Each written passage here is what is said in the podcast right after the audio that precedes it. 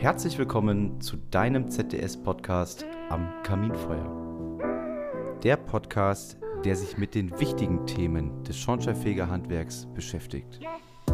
Frei nach dem Motto von Kollegen für Kollegen. Viel Spaß beim Zuhören.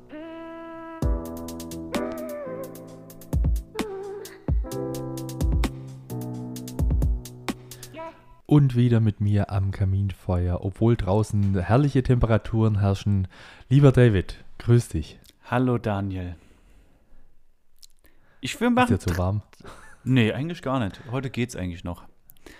Ähm, aber am Wochenende über, oder letztes Wochenende über Vatertag war ausgesprochen schönes Wetter. Ich hoffe, alle Zuhörerinnen und Zuhörer hatten ein äh, langes Wochenende, haben die Zeit sehr genossen, äh, egal ob zu Hause oder in einem Kurzurlaub. Ähm, und ich habe diesmal eine Frage für dich vorbereitet, lieber Daniel. Wir drehen heute mal den Spieß um. Die letzte Folge schon. Oha. Ähm, das nimmt ja völlig neue äh, Züge an hier. Ja, klar. Podcast. Auf jeden Fall. Hm, jetzt bin ich gespannt. Ja. Ich habe. Muss, muss, ich wahrheitsgemäß antworten? Ja. Ich glaube, das kriegst okay. du auch hin. Das ist nicht so schwierig. Gut. Ich habe äh, in Vorbereitung auf diese Folge ähm, mir deinen Kalender genauer studiert und äh, geguckt. Ich habe ja, für alle, die das nicht wissen, ich sehe äh, den Kalender von Daniel, habe da quasi direkt einen Einblick, wo er sich jeden Tag rumtreibt äh, und was er da gerade so erledigt. Ich glaube, du kannst sogar Änderungen machen in meinem Kalender, gell? Möglich, das weiß ich nicht. Habe ich noch nie ausprobiert. Mhm. Ähm, und habe mal so geguckt, was du so gemacht hast. Und dabei ist mir ein Event aufgefallen ähm, wo wir in der Podcast-Folge bisher überhaupt noch nicht drüber gesprochen haben.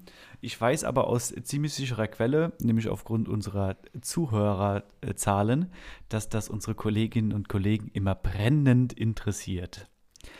Und zwar war. Jetzt kommt bestimmt irgendwas Peinliches. Nein, nein, gar nicht, gar nicht, gar nicht. Also mit, mit, mit so einer Einleitung, David.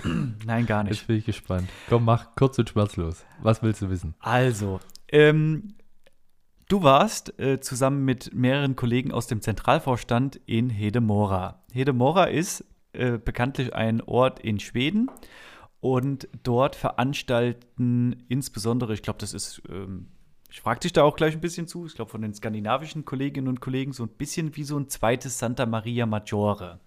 So ein kleines Schornsteinfeger-Festival, wo sich Kolleginnen und Kollegen treffen und sich austauschen. Und wir haben in der Folge noch gar nicht darüber gesprochen, obwohl unsere ja, Zuhörerinnen und Zuhörer immer sehr mögen, wenn man über andere Länder spricht und andere Sitten und wie Schornsteinfeger dort arbeiten. Und deswegen stelle ich dir da heute ein paar dumme Fragen zu. So schlimm wird es gar nicht, oder? Zu dem Besuch in Hedemora. Zu dem Besuch hm. in Hedemora. Ja, sehr gerne. Was Wa willst du wissen? Ist es ein zweites Santa Maria Maggiore oder ist es kein zweites Santa Maria Maggiore? Ist ein zweites Santa Maria Maggiore, aber viel, viel kleiner. Deutlich kleiner. Okay. Also in Santa Maria sind ja jedes Jahr, hm, das variiert ja auch ein bisschen. Letztes Jahr waren nicht ganz so viele, waren vielleicht 1000, 1500 Kollegen. In Hedemora sind es vielleicht zwischen 80 und 100. Also man muss aber auch sagen, Santa Maria feiert ja 40 Jahre Jubiläum dieses Jahr. Ja. Hedemora haben sie quasi 2015 erst angefangen. Und dann war Corona, ne? also auch wie mhm. bei uns dürfen die das ja nicht machen und nicht treffen und so weiter. Ähm, das heißt, es ist ein ganz neues, ganz junges äh, Schornsteinfeger-Treffen. Die haben dort aber, äh, ähnlich wie in Santa Maria auch, die haben da ein kleines Schornsteinfeger-Museum, also mitten in der Stadt äh, sozusagen. Ähm, machen da auch einen Umzug mit Pauken und Trompeten und ähm, also ist ganz arg witzig und spannenderweise, also wir sind da hingekommen und ich habe gedacht, das sind quasi nur Kolleginnen und Kollegen aus Schweden und vielleicht noch aus den anderen skandinavischen Ländern. Und wir sind da hingekommen und den, das Erste, was wir gesehen haben, war ein Kollege mit seiner Familie aus Bayern. Ernsthaft? Ja. Sehr cool. Fand ich ganz witzig. Äh, und dann war noch, äh, noch mal jemand aus Hamburg äh, mit seiner Frau. Dann waren ein paar aus der Schweiz.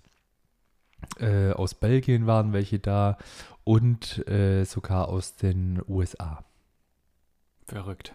Also doch ein bisschen ja. größer, also nicht nur so, also zumindest international schon bekannt.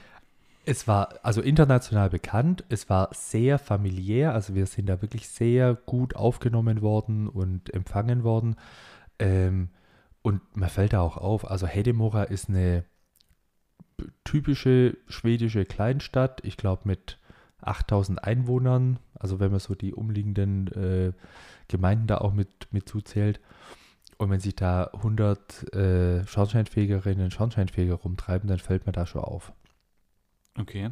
Ja, zumindest ist es ja, also damit ist es ja auf jeden Fall schon mal städtisch schon mal ein bisschen größer als dieser italienische Vorort, wo ja. es ja immer ein bisschen und, Hotelmangel leidet. Vor allem dieses ja. Jahr, wenn zwei Hotels schließen.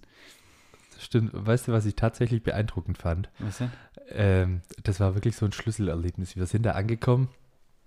Also viel zu spät, weil wir blöderweise in den falschen Zug eingestiegen sind. Ja. Wir standen am falschen Bahnhof. Ähm, bisschen peinlich für so Vielfahrer mit der Bahn, ne? Mhm. aber in Schweden ähm, läuft es dann doch irgendwie alles ein bisschen anders als bei uns. Und wir kommen da an und das erste, was wir gesehen haben, waren äh, US-Cars, also alte US-Autos, also so richtige Spritfresser, also alte Cadillacs und, ne, weil das wohl in dem Teil von Schweden äh, haben die das irgendwie als Hobby. Und ich dachte immer so, die Schweden seien so fortschrittlich, also mit Elektromobilität und ja. äh, zumindest war das in meinem Kopf so. Und dann waren da aber wirklich, also nicht nur einer, sondern auffallend viele US-Cars. Und anscheinend ist es quasi äh, auch an den Wochenenden. Also die treffen sich dann äh, stehen an irgendeinem Supermarktparkplatz, drehen ab und zu dann mal so eine Runde durch die Stadt und wenn sie mit der Runde fertig sind, treffen sie sich wieder auf diesem Parkplatz. Zeigen ihre Autos, fahren mit denen ab und zu mal ähm, so durch das Städtchen und dann, ja. Und ähm, als wir unseren Umzug hatten, wurden wir auch begleitet von diesen US-Cars. Die haben uns dann gesehen, sind quasi schwupp in ihre Autos rein und haben unseren Umzug quasi begleitet. Verrückt. Also richtig hübsche, schicke US-Oldtimer. Schön schlecht. restauriert, hören sich gut an und brauchen mindestens 15 Liter Supersprit. Gut, bei denen ist halt äh, auch einfach zu kalt zum Cabrio-Fahren, ne? Ja, bei uns wäre das ein Cabrio-Treffen gewesen, aber okay. Ja, wahrscheinlich. Also war so ein Schlüsselerlebnis. Also ja. Äh, fand ich cool. Ach, und auch sehr cool ein Gespräch mit dem äh, Schweizer Kollegen, der wollte mir quasi einen Bezirk andrehen in St. Moritz. in St. Moritz? Ja. Ah. Ähm, ist ja bestimmt auch ein attraktiver Kehrbezirk. Ja, ja, der hat da erzählt und äh, ausreichend, also die haben ja noch ein äh, bisschen mehr Monopol als wir in Deutschland. Ja. Ähm, da ist auch der äh, Bezirksschornsteinfeger, die heißen da äh, noch so, ist ja quasi der deutschsprachige Raum äh, in der Schweiz. Ähm, da ist auch der Bezirksschornsteinfeger quasi noch zuständig für die Erfüllung der äh, Arbeiten. Also nicht der Eigentümer wie bei uns, ja. sondern. Also die haben noch unser altes System sozusagen. Ja, nicht, nicht, mehr, nicht mehr ganz so krass, aber deutlich mehr, als ähm, wir das in Deutschland heute mhm. haben. Ähm, sehr attraktiver Bezirk, ähm, ungefähr 800 8000 Franken Umsatz pro Jahr. Also lässt sich fast oh. eins zu eins umrechnen. Also oh. schon, schon einiges. Und irgendwann, also klar, ich habe da halt gefragt und, und, ne, und dann habe ich irgendwann mal die Frage gestellt, was eigentlich mit dem vorigen ist. Also mit dem vorigen Bezirksmeister und sagt er, ja, der ist 45 Jahre alt und hat sich dazu entschieden, äh, zur Schweizer Bundesbahn zu wechseln. Dann sage ich, der ist jetzt Lokführer, warum denn das? Sagt er, naja, der hat keine Mitarbeiter gefunden. Und das ist quasi beim Bezirk in der Größenordnung, braucht man mindestens zwei Beschäftigte, um da überhaupt über die Runden zu kommen und äh, die Aufgaben erledigen zu können. Ja. Und die haben einen massiven Fachkräftemangel. Also sowohl bei den Gesellen als auch bei den Meistern. Also der Bezirk wurde auch in Deutschland schon ähm, ausgeschrieben mehrfach, weil die selber quasi auch keine Meister finden, äh, wo die Bezirke besetzen können. Und die umliegenden ähm, sagen, die können nicht mehr, ähm, weil die halt auch keine Fachkräfte haben. Ne? Ähm, fand ich dann ganz spannend, wo ich dann gedacht habe, naja gut, dann, äh, also Lukrativität ist das eine, aber wenn du es halt auch nicht mehr schaffst, das zu bearbeiten, dann macht es halt auch wenig Spaß. Also ich verstehe den Kollegen, der dann hingeworfen hat und dann gesagt hat, nee, du, dann mache ich eine Karriere als Lokführer. Ja. Aber ich sag mal so, ähm, jetzt St. Moritz ist ja jetzt keine unattraktive Region. Ich meine, da fahren andere hin zum Urlaub machen. Und 800.000 Franken ist ja jetzt auch kein schlechter Nettoumsatz. Also das Lebensniveau in der Schweiz natürlich höher. Also man kann mit 800.000 Euro in Deutschland mehr anfangen als mit 800.000 Franken in der Schweiz. Äh, das ist so klar. Also jeder, der schon mal ein Weißbier in der Schweiz getrunken hat, weiß ja, wie teuer das da ist. Ähm, aber normalerweise sollten doch die Arbeitsbedingungen, also mich wundert es, dass da kein deutscher Schornsteinfeger hingeht und sagt, also ich meine, wir haben ja genügend, also wir haben nicht genügend, aber es, ich meine, die Schweiz ist ja jetzt kein unattraktiver Ja, Ort, um zu arbeiten. Verstehst du, wie ich anderer- meine? Ja, aber es ist auch ein anderer Beruf. Also in der Schweiz beispielsweise ist es ganz normal, dass die Wartungsarbeiten an Öl- und Gasgeräten äh, macht das Schornsteinfegerhandwerk und nicht das SHK-Handwerk. Ah, okay. Das heißt, die stellen dann auch die So, Ölbrenner das- ein und Alles. schrubben die sauber. ja. Und, Äh, Nicht nur die Reinigung, sondern auch, also die komplette Wartungsarbeiten machen, machen da quasi die äh, Schornsteinfeger. Mhm. Äh, und wir haben das ja in Deutschland ja, ist uns ja untersagt, machen wir ja nicht. Ähm, äh, das heißt, wir sind da auch, also ich glaube, wir wären da auch echt überfordert. Mhm. Also die, die Schweizer Kollegen haben gesagt, ein, ein äh, Schornsteinfeger Meister aus Deutschland ist so von der äh, ungefähr gleichzusetzen wie ein Azubi im zweiten Lehrjahr in der Schweiz. Ob das jetzt stimmt, weiß ich nicht. Also ich gebe das jetzt nur so wieder. Ja. Ähm, aber die sagen halt, während wir halt sehr viel Theorie lernen und, und Gesetze und, und Verordnungen und so weiter, um dann hinterher die Prüfungen, äh, die Prüfung machen zu können, ähm, ob da baurechtlich, emissionsrechtlich äh, und so weiter alles passt, ähm, lernen die halt tatsächlich handwerkliche Tätigkeiten. ja, die sind halt mehr, also nicht so Controletti, sondern wahrscheinlich mehr richtige Handwerker, Handwerker, ja. Also nicht mehr Dienstleister, als wir es ja sind. Ja. genau. Verstehe ich, ja. Genau. Und äh, es gibt wohl, der hat dann erzählt, also keine, ich will jetzt auch keine Namen nennen, aber es gibt wohl einen, einen äh, Bezirk in der Schweiz, der wurde kürzlich erst übernommen von einem äh, Schornsteinfegermeister aus Deutschland. Der sagt, das ist die absolute Vollkatastrophe. Also ob der sich lang über Wasser halten kann, ist fraglich. Ist aber auch nur Hörensagen. Also ist, Mhm. wie gesagt, aber so von den Erzählungen her, also was, was die da an, an Tätigkeiten machen, an Dienstleistungen anbieten, an vor allem handwerklichen äh, Dienstleistungen anbieten, ähm, kann ich mir das schon vorstellen, dass du da äh, ohne äh, Weiterbildungsmaßnahmen und ohne dich da mal äh, eingearbeitet zu haben, tust du dich als deutscher Schornsteinfegermeister wirklich schwer, dich in der Schweiz äh, niederzulassen. Mhm. Also einfach, weil die, es sind unterschiedliche Berufe. Verrückt.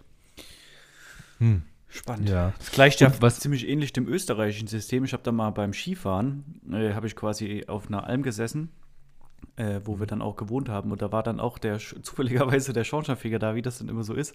Wie äh, quasi, wenn man an der Ostsee im Ferienhaus ist und da auch der Schornsteinfeger kommt.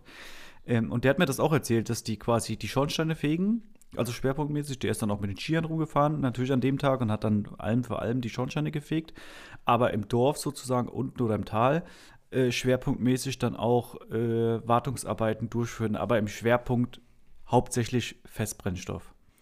Also nicht so an Öl und Gas, das machen wohl die Heizungsbauer noch, aber ähm, da gibt es sowohl als auch, aber schwerpunktmäßig da auch die Wartungsarbeiten an Feuerungsanlagen für feste Brennstoffe mitmachen. Ja. Also, ja, wie gesagt, das sind einfach Unterschiede. Deshalb glaube ich, kann man da auch nicht Äpfel mit Birnen vergleichen. Mhm. Also auch wenn es immer heißt, naja, äh, wir können bei uns das System auch ändern, weil in Österreich ist es ja auch anders. Ja, mag sein, aber es ist quasi Äpfel mit Birnen verglichen. Das, Mhm. das geht halt nicht. Es sind äh, dann, wenn man genauer hinschaut, doch andere Tätigkeiten, andere Rahmenbedingungen, auch ein anderer Beruf ne, in großen Teilen. Deshalb, ähm, ja, Okay. Ich habe schon in St. Moritz sitzen sehen. Bei den Schönen und Reichen, die Schornsteine fegen. ja. genau. Mhm. Mhm. Ja, warum auch nicht. Mhm. Ja, nee, wie gesagt, also hört sich auf den ersten Moment toll an. Äh, wenn man dann aber kluge Fragen stellt und so ein bisschen hinter, hinter die Kulissen äh, schaut, dann merkt man, ist auch nicht alles Gold, was glänzt. Ja. Und wie gesagt, der, der Fachkräftemangel äh, beschäftigt die äh, Kollegen in der Schweiz massiv. Also äh, die haben da wirklich also ein sehr, sehr großes Problem. Ähm, ja, und auch die Energie- und Wärmewende. Also das merken die natürlich auch. Wie macht die Schweiz das? Habt ihr darüber gesprochen? ja, nur ansatzweise, das konnte mir der Kollege dann im Detail auch nicht erklären. Klar ist aber, dass die sich quasi auch an das Pariser Klimaschutzabkommen äh, halten, Mhm. also äh, Klimaneutralität im Gebäudebestand bis 2050. Ähm, was am Ende, so wie in Deutschland auch, am Ende äh, zur Folge hat, dass es äh, immer weniger Öl- und Gasfeuerstätten geben wird. Ja. Ja, was aber, wie gesagt, bei den Schweizer Kollegen nicht so das Problem ist, weil die halt eben auch noch äh, in vielen anderen Bereichen eben handwerkliche Dienstleistungen anbieten. Ähm, wo man sagt, naja gut, das wird halt durch andere Tätigkeiten dann kompensiert. Also die haben da nicht ganz so den Druck wie wir. Aber die haben noch keine Wartungsarbeiten an Wärmepumpen. Oder machen die das auch? Das machen die auch. Verrückt. Also die sind da deutlich breiter aufgestellt. Cool. Genau. Ja, und bei uns wird es ja, also während du von deinem äh, fröhlichen Vatertag bei schönem Wetter erzählt hast, ähm, gab es auch einige von uns, ähm, die quasi gearbeitet haben, äh, gezwungenermaßen, ähm, weil ja das, die Diskussion rund, rund um das Gebäudeenergiegesetz ist ja schon krass. Auf jeden Fall. Übel krass. Also- Übel. Ja. Ähm, In der Ja, breiten weil- Bevölkerung wird das halt mitdiskutiert und damit steigt halt, wie bei jeder politischen Diskussion halt, also der Druck. Also Heizung betrifft halt verdammt viele Menschen. Heizung. Das ist wie bei Auto auch. Das ist halt einfach ein sehr emotionales Thema, wo es halt jedem an die Knete geht am Ende. Ja, Und dann steigt auch entsprechend der Druck. ja, das ist so. Mhm. Also haben wir auch gespürt tatsächlich. Wir haben äh, ja auch eine Stellungnahme abgegeben zum äh, Gebäudeenergiegesetz, wo wir in der Stellungnahme quasi schon gesagt haben, wir wollen den Paragraph 71k äh, gestrichen haben äh, und haben diese Forderung quasi dann nochmal untermauert, indem dass wir ein gemeinsames Positionspapier zusammen mit der Gebäudeallianz äh, unterschrieben haben und das ging quasi als offener Brief an alle Bundestagsabgeordneten. Mhm. Hol, hol uns mal ab, alle Zuhörerinnen und Zuhörer. Was ist 71k? Was verbirgt sich dahinter? Also in dem Paragraph 71k geht es quasi um die äh, H2-Ready-Geräte, also äh, Gasgeräte, die in Theorie und Praxis ähm, Wasserstoff verbrennen können. Das heißt, ich gehe jetzt, also das Praxisbeispiel, ich gehe jetzt runter in den Keller, ne- gehe die Heizung und gebe da kein Erdgas mehr drauf, sondern Wasserstoff. Wasserstoff, genau. Also, Okay. ja. So. Okay. Und, und in der Theorie hört sich das schön an.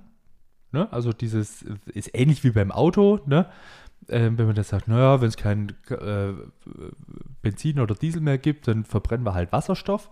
Mhm. Ähm, so wäre das dann quasi bei Gasheizungen auch. Also es äh, gibt dann halt kein Erdgas mehr, sondern äh, das gleiche Gerät, nur halt mit einem anderen Brennstoff. ja. Und ähm, ja, auf den ersten Blick, ja, warum nicht? Auf den zweiten Blick ähm, muss man halt sich die Frage stellen, ist das überhaupt realistisch? Und äh, nach momentanem Stand, ähm, also auch so aus der Wissenschaft heraus, auch aus der Politik heraus, wird es sehr, sehr skeptisch gesehen. Also ich bin in dem Thema nicht hundertprozentig drin, also ich habe da jetzt nur Laienwissen, aber soweit ich das weiß, wird ja am Ende, also ich habe ja eine, angenommen, ich habe eine verfügbare Menge an, also um Wasserstoff herzustellen, brauche ich Strom. Also der kommt ja nicht irgendwo her, ich meine, den gibt es zwar schon Mhm. in der Theorie in der Natur, aber ich muss den ja mit Strom am Ende erzeugen, diesen Wasserstoff. Ja. So. Ja. Und dann gehe ich hin und nutze diesen, ich mache aus Strom Wasserstoff und habe dabei schon Verluste aufgrund dieser Produktion von dem Wasserstoff. Weil Ja. der wird ja nicht zu 100% effizient erstellt. Das heißt, wenn Ja. ich ein Megawatt Strom habe, kommt ja nicht ein Megawatt Wasserstoff hinten raus. Ja. So, und dann gehe ich wieder hin und nehme den Wasserstoff und verbrenne den wieder und mache daraus Wärme. Mhm. So, und dieser Prozess kostet, hat ja wieder einen Verlust. Ja. So. Und aus meiner, also jetzt mal ganz laienhaft gesprochen, hinzugehen und zu sagen, ich habe Strom, den kann ich direkt verwenden und damit heizen, wo da die Effizienz bekanntlich, das haben wir alle in der Schule gelernt, am höchsten ist, also ist ja kein Vergleich zu Erdgas, Holz oder irgendeine andere Form von Verbrennung. Also der Wasserkocher ist halt einfach sehr effizient, der in der Küche steht. Ja. Ähm, und stattdessen hinzugehen, da Wasserstoff draus zu machen und daraufhin wieder das Gebäude zu beheizen, obwohl ich das auch einfach elektrisch heizen kann, das erschließt sich mir ehrlich gesagt für die breite Masse auch nicht, weil der Strombedarf wird ja dadurch nicht weniger. Also das Einzige, was ich machen Ja. könnte, ist, ich habe halt ein Speichermedium, was ich ja sonst nicht habe. Also mein Windkraftwerk, das läuft halt und produziert dann Strom. Ich könnte zum Beispiel Man hingehen und könnte, ich könnte die ganze Ja. Wüste voll clustern mit Photovoltaikanlagen und Und da Wasserstoff, Wasserstoff draus machen als Ja. Batterie sozusagen. Als Energiespeicher. Ja, als. Energiespeicher. Das, sch- erschließt sich mir. ja. Aber Das warum man das gehen. jetzt in der Masse einsetzt für die Produktion oder für die Heizung von Gebäuden, erschließt sich mir aus meinem leidenhaften Verständnis ehrlich gesagt auch nicht. Es, ja, es ist am Ende auch die Frage, wie soll der Wasserstoff äh, in jedes einzelne Gebäude kommen, wo jetzt Erdgas geliefert wird. Also man müsste auch äh, die Infrastruktur von dem Gasnetz äh, umrüsten. Mhm. Also es ist auch fraglich beziehungsweise unwahrscheinlich, dass das momentan bestehende Gasnetz äh, so einfach auf Wasserstoff umgerüstet werden kann. Das bedeutet, äh, man braucht da sehr viel finanzielle Mittel. Man Ja. braucht vor allem sehr viele Handwerker, wo quasi Straße aufbuddeln, Wasserstoffleitung erneuern äh, oder Gasleitung erneuern äh, und hinterher wieder die Straße drüberlegen. Die müssten doch bestimmt dichter werden, die Leitungen, oder? Ja, ja, natürlich. Also man muss mit, äh, wenn man da Wasserstoff mit beimischt in das Erdgasnetz, äh, Wasserstoff hat einen deutlich geringeren Heizwert Mhm. und auch eine andere Dichte. Das heißt, man muss da einen, einen höheren Druck fahren. Ähm, wo fraglich ist, ob das die jetzigen Erdgasleitungen, die quasi äh, verlegt sind, überhaupt mitmachen. Oder ob da dann zu viel Erdgas mit Wasserstoff entweicht oder also Ja, ich glaube, man muss da unterscheiden. Also ich glaube, beimischen geht. Also das ist mit Sicherheit machbar bis zu einer gewissen Grenze. Das können auch die, Sta aber ich glaube, da darf man nicht verwechseln 100% Wasserstoff oder Erdgas mit Wasserstoff. Ich glaube, da ist noch mal und je nach Anteil mit Sicherheit auch ein Unterschied. Das verändert sich ja, Ja, dann Stück aber- für Stück. Aber auch beimischen. Also Mhm. ähm, Wasserstoff weist pro Volumen einen deutlich geringeren Heizwert auf als Erdgas. Ja. Das heißt, äh, durch eine Beimischung zum Erdgas können quasi nur 7% der Energie und somit auch nur 7% CO2-Emissionen eingesperrt werden. Also stellt sich dann tatsächlich auch die Frage, worin liegt der tatsächlich äh, Vorteil? Mhm. Und das auch nur bei grünem Wasserstoff, also der aus erneuerbaren Energien hergestellt wird. Das heißt, äh, der Rückgang im Heizwert muss durch einen deutlich erhöhten Gasverbrauch kompensiert werden. Also am Ende bleibt man dann auch wieder auf dem Stand von jetzt. Also das hat auch nichts mit Klimaneutralität zu tun am Ende. Ja, also so tief stecke ich jetzt in dem Thema nicht drin, ähm, aber es, es macht einfach, also aus meinem, wie gesagt, bevor ich den Strom verwende, um Wasserstoff herzustellen, damit dann Gebäude zu beheizen, also ich brauche Wasserstoff ja für andere Dinge in Deutschland. Also Ja. Für die Industrie beispielsweise. für die Stahlherstellung zum Beispiel. Da wird ja auch immer diskutiert über den grünen und den blauen Wasserstoff und wie man Stahl Ja. herstellt. Da brauche ich ja Unmengen von Wasserstoff, weil es einfach mit Strom schlicht nicht geht. Also trotz Effizienz. Ähm, ich brauche das möglicherweise für den ganzen, ich sag mal, Logistikbereich. Ne? Also angefangen von Ja. Flugzeug, Schiffe und möglicherweise LKWs und Autos. Ist ja auch so ein Punkt. Und ich glaube, dass von der Rangfolge, wenn man da so einen Energiepolitiker fragt oder auch jemanden fragt, der sich mit diesem Thema im Bundeswirtschaftsministerium beschäftigt, der ganz Deutschland klimaneutral machen soll, der wird das ähnlich dann priorisieren. Also erst möglicherweise Industrie, dann Logistik und ganz, ganz zum Schluss dann vielleicht Gebäude, wenn wir davon genügend haben und die Leitungen da sind oder wir Tanks produzieren können, die das haben. Aber ja, ich glaube, das ist utopisch. Ja, und es ist auch ein bisschen eine verschobene Diskussion tatsächlich, ähm, weil das Gebäudeenergiegesetz, also sollte man den Paragraph 71k streichen, Mhm. also da steht quasi diese, äh, stehen diese H2-Ready-Geräte, also Gasheizungen, die mit Wasserstoff betrieben werden können, drin. Heißt es ja nicht, dass man Wasserstoffheizungen verbietet. Also man kann ja, sollte es Wasserstoff geben, in welcher Form auch immer, die ja dann anrechnen auf die 65% erneuerbare Energie. das ist ja kein Verbot von Wasserstoffheizungen.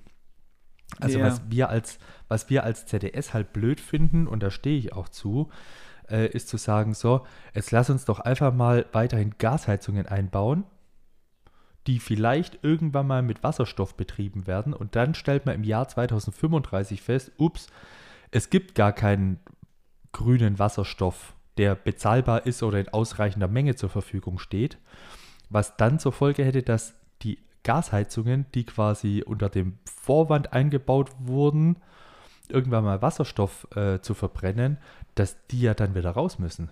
Mhm. Und dann stellt sich die Frage, ähm, wer kontrolliert denn das vor Ort? Wahrscheinlich irgendein Schornsteinfeger oder Schornsteinfegerin und dann sind wir die Buhmänner, die erst gesagt haben, ja, ja, nee, nee, Gebäudeenergiegesetz, jetzt bauen sie mal schön ihre Gasheizung ein, bis 2035 äh, wird die dann ja umgerüstet auf Wasserstoff und dann kommen wir quasi im Februar 2035 dahin und sagen, hm, Pech gehabt, kein Wasserstoff, keine Heizung. Das heißt, es ist ja auch ein, ähm, also ich finde es tatsächlich auch unseriös, also in einen Gesetzestext unter dem Vorwand der Technologieoffenheit Dinge zu regeln, wo man noch gar nicht weiß, beziehungsweise die auch sehr umstritten sind, ob das überhaupt so kommen wird. Ja. Halte ich für unseriös. Und Ich- am Ende, Ich frage mich gerade, warum sollte der Ja. Schornsteinfeger, Entschuldigung, wenn ich da jetzt nochmal einhake, aber warum, ja, ähm, äh, wir haben ja auch ein paar Rückfragen gekriegt ähm, oder ein Feedback bis hin zu diesem Hardware Ready Papier. Mir stellt sich tatsächlich die Frage, was macht denn ein Schornsteinfeger an der, also viele Schornsteinfeger sind ja für Wasserstoffheizung, aber was macht ein Schornsteinfeger da an der Wasserstoffheizung? Weil da kommt ja nur Wasser hinten raus. Wasserdampf. Was- bis also jetzt weil- machen wir da gar nichts. Bis, wir bis können, jetzt machen wir gar nichts. Aber wenn die bis 2035 mit Gas betrieben werden, werden die auch behandelt wie eine Gasheizung. Achso, wenn ich Also- quasi eine Gasheizung habe, wo Wasserstoff beigemischt wird, sozusagen, dann ist, Ja. kann ich da die doch weiterhin messen. Ja, das macht Sinn. Aber Genau. eine reine Wasserstoffheizung, wenn da doch Wasser hinten rauskommt, was will ich da überprüfen? Ja, Ob Wasserdampf oder vielleicht, ob das Kondensat noch abläuft, aber ja. eine Abnahme Nee, oder so. da, da wird so viel nicht mehr passieren. Das ist so. Aber äh, das ist auch, also aus Sicht vom, äh, aus Schornsteinfeger Sicht kann man natürlich sagen, ja, jetzt baut doch einfach mal weiterhin Gasheizung ei- ein bis 2035, weil das quasi äh, den Wegfall von Gasheizungen um ein paar Jahre verzögern wird. Was aber am Ende egal ist, weil spätestens 2045 wird es keine Öl- und keine Gasheizung mehr geben. Also äh, wir halten diesen Prozess nicht auf, wir verzögern ihn nur. Mhm. Und das muss man halt wissen bei der ganzen Diskussion. Und jetzt kann man natürlich sagen, Mensch, das wäre doch jetzt gut, dann hätten wir noch zehn Jahre lang, wo Gasheizungen eingebaut werden, die ja am Ende aber auch auf einen Schlag dann weg sind. Also ob das besser ist, wage ich zu bezweifeln. Also mir wäre es lieber, man lässt, also ja, ich habe auch ein Problem mit dem Begriff Technologieoffenheit, weil immer wenn man so suggeriert, es bleibt alles wie es ist, heißt es am Ende Stillstand. Also man sieht es ja auch in der Automobilindustrie. Technologieoffenheit und E-Fuels, was, was jetzt zur Folge hat, die Industrie baut jetzt halt wieder schön Verbrennermotoren. Das weiß ich nicht, ob die das jetzt machen, weil die haben sich ja dazu entschlossen, ab 2035 in Europa keine mehr zu bauen. Also werden die auch mittelfristig nicht. Also außer für, also das ist ja das Abgefahrene daran. Also wenn du jetzt mit, ich kenne jemanden, der arbeitet bei Mercedes in der Entwicklung, der sagt, ja, wir entwickeln als Mercedes möglicherweise für Deutschland keine oder für Europa dann keine Verbrennerautos mehr. Aber das ist jetzt für uns auch kein beherrschender Markt. Also Ja. wir als Mercedes-Benz bauen weiterhin Verbrennerautos für Chinesen, Amerikaner und vor allem die, also der entwickelt selbst V8 Motoren und sagt, ich entwickle da jetzt auch neue, die in sieben, acht Jahren auf den Markt kommen, weil die in die Saudis, die wollen halt V8 Motoren fahren und solange die, da spielt ja auch Geld keine Rolle, solange die es haben wollen, bauen wir das. Ja, ja, klar, logisch. Aber wie gesagt, für unser Handwerk wäre es halt fatal. Wie gesagt, und, und für, die, für die Bürgerinnen und Bürger auch. Also die investieren dann jetzt wahrscheinlich in den, äh, mit dieser H2-Ready-Geschichte, in dem 71k, investieren die halt dann in eine Gasheizung. äh, ohne zu wissen, ob die jemals mit Wasserstoff betrieben werden kann in der Praxis. Mhm. Weil unklar ist, ob Wasserstoff über die Gasleitungen ankommt, ob überhaupt ausreichend Wasserstoff zur Verfügung steht, ob dieser Wasserstoff dann auch bezahlbar ist. Ja. Ne, das, sind, das sind alles Dinge, die sind einfach äh, zu unklar und momentan aus, äh, aus der Wissenschaft und Wirtschaft auch so eingestuft, dass es so auch nicht kommen wird. Mhm. So, und sich dann hinzustellen und zu sagen, ja, wir wollen Technologieoffenheit, weil das ist gut für unser Handwerk, ist halt ein bisschen kurz gedacht. Aber es ist, ist doch, also, ist, oder habe ich das falsch verstanden? Es ist doch auch noch Technologie offen, wenn man das streicht, oder? Also Wasserstoff kann man doch danach immer noch verwenden. Ja, man muss es dann halt nur Also, rechnen, oder? man muss es dann halt rechnen. Aber es ist nicht verboten. Hm. Ganz im Gegenteil. Also sollte irgendjemand äh, mit so einem H2-Ready-Gerät sich das einbauen und an Wasserstoff rankommen, an grünen Wasserstoff, Ja. kann man es auch berechnen und dann wird es quasi auch angerechnet zu den 65% erneuerbare Energien. Das heißt, angenommen, es gibt das im Jahr 2035 und es ist halt nur super teuer, aber mir ist es das wert, kann ich das ja trotzdem machen.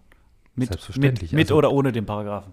Selbstverständlich. Das heißt, wenn man den Paragraph 71k streichen sollte, so wie wir das auch fordern, ähm, heißt es nicht, dass Wasserstoffheizungen verboten sind. Ganz im Hm. Gegenteil. Okay. Das kann man weiterhin machen. Deshalb verstehe ich auch die ganze äh, Diskussion darum nicht.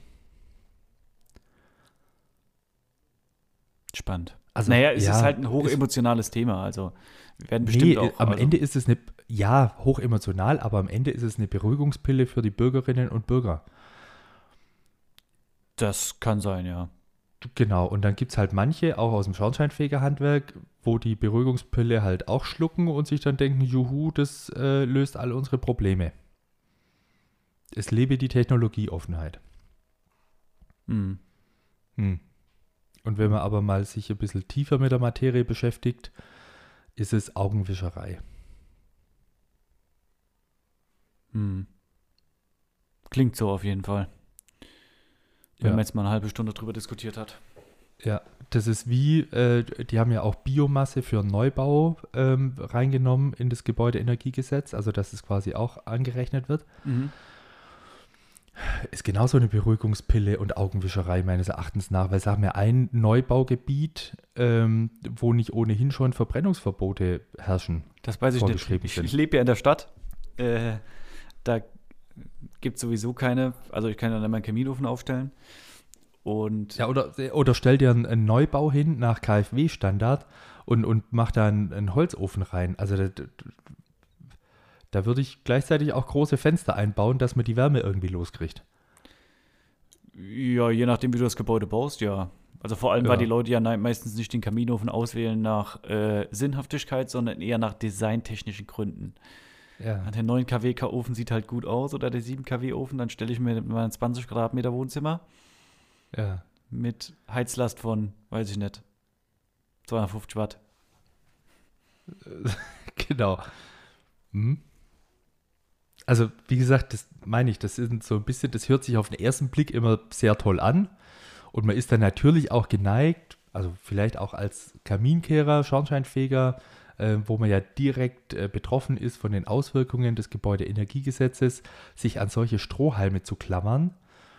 Ähm, aber wenn man sich einfach mal so ein bisschen zurücklehnt und überlegt, Mensch, was heißt denn das in der Praxis? Und dann kommt man immer wieder zu demselben Schluss.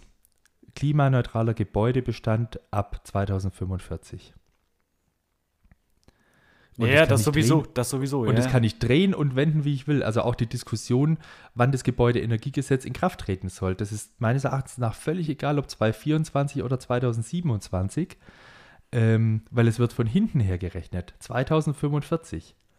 Ja. So, und wenn ich sp- später damit anfange, dann geht es halt deutlich schneller. Wenn ich früher anfange, geht es nicht ganz so schnell. Ja, also ich könnte mir vorstellen, dass da noch Puffer drin ist, bis ins Jahr 2050, aber spätestens, also wir haben uns ja zum Ziel gesetzt 2045, dann muss das Gesetz auf jeden Fall das Endziel haben 2045. Kleiner, kleiner Fun Fact: Ich wohne ja in dem schönen Bundesland Bayern. Äh, da ist quasi von der bayerischen Staatsregierung sogar beschlossen, die äh, Klimaschutzziele bis 2040 einhalten zu wollen. Ja, gut, aber ich ja, kam heute in den Nachrichten oder gestern Abend war das gelesen, ihr habt, glaube ich, ein Windrad genehmigt in diesem Jahr. So wird das halt nichts. Ja. Ach, sag bloß. Aber gut, jetzt, wir wollen ja keine äh, Landespolitik für Bayern hier betreiben. Ja, wäre ich sprachfähig. Ja, ich weiß, ich weiß. Ja. Aber wir haben auch schon Nee, vollkommen äh, überzogen, also von daher. Ja, ist ein anderes Thema. Nee, wie gesagt, also äh, auch mit diesem Gebäudeenergiegesetz, das wurde jetzt im Bundestag eingereicht, ähm, wird wahrscheinlich nochmal verschoben. Das muss man jetzt gucken. Die Diskussionen laufen da gerade nochmal. Ähm, kann auch sein, das geht wieder zurück ins, ins äh, Bundeswirtschaftsministerium, was aber nicht heißt, dass sich an den Klimaschutzzielen was ändert. Also auch so diese, diese ganzen Stammtischparolen mit Habeck muss zurücktreten, ne, habe ich jetzt auch schon äh, kürzlich bei einer Eigentümerversammlung mal gehört. Äh, selbst wenn Habeck zurücktreten sollte, also was für ein Quatsch, aber ja, heißt es ja nicht, dass die Klimaschutzziele nicht umgesetzt werden müssen. Ja, ja, man könnte auch sagen, ich mache jetzt einfach zehn Jahre nichts und mache dann in zehn Jahren alles neu. Aber das geht halt nicht. Also aus meiner Sicht geht das ja. nicht. Ja. Es kommt also so oder je so, ja. je früher wir anfangen, desto entspannter ist es für uns alle. Und wenn man das quasi, äh, je später man anfängt, desto stressiger wird es. Und wenn wir jetzt anfangen mit H2-Ready-Geräten, äh, und das wäre dann für unser Handwerk, würde ein bisschen Puffer verschaffen bis 2035, ja, dann knallt es halt in den Jahren von 2035 bis 2045. Was ist denn da jetzt besser? Ich weiß, es ist Also- so oder so, zwar, also da muss ich dir recht geben, so oder so wird Deutschland bis ins Jahr 2045 oder muss es bis ins Jahr 2045 klimaneutral werden. Das, ja. Haben wir Ja. nun mal so beschlossen, das Genau. mit zig Und- anderen Staaten zusammen, also bis ins Jahr 2050 sogar. Genau, und ich bin zum gewissen Teil auch für Technologieoffenheit, also auch wenn ich den Begriff nicht mag, aber nicht, wenn Technologieoffenheit dazu führt, dass man so eine, so eine Verzögerungstaktik fährt. Weil das darf nicht das Ziel sein. Also, weil Verzögerung bringt nichts. Mhm.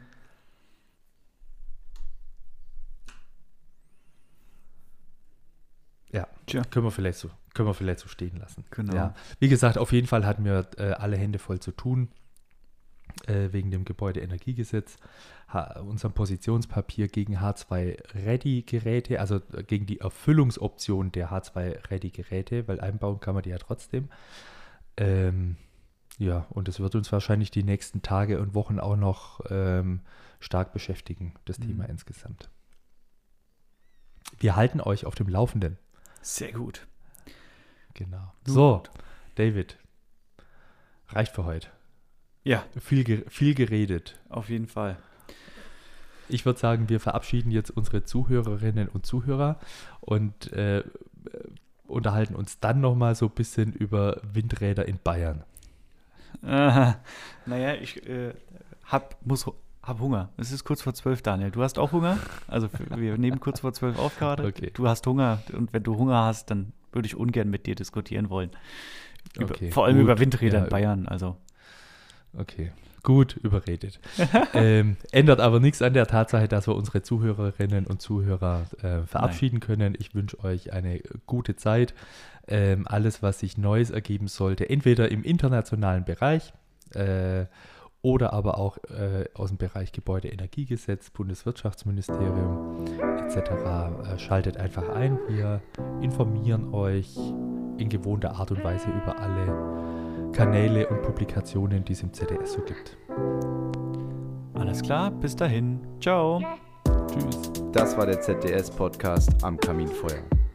Schalte in zwei Wochen wieder ein. Mach's gut, dein ZDS.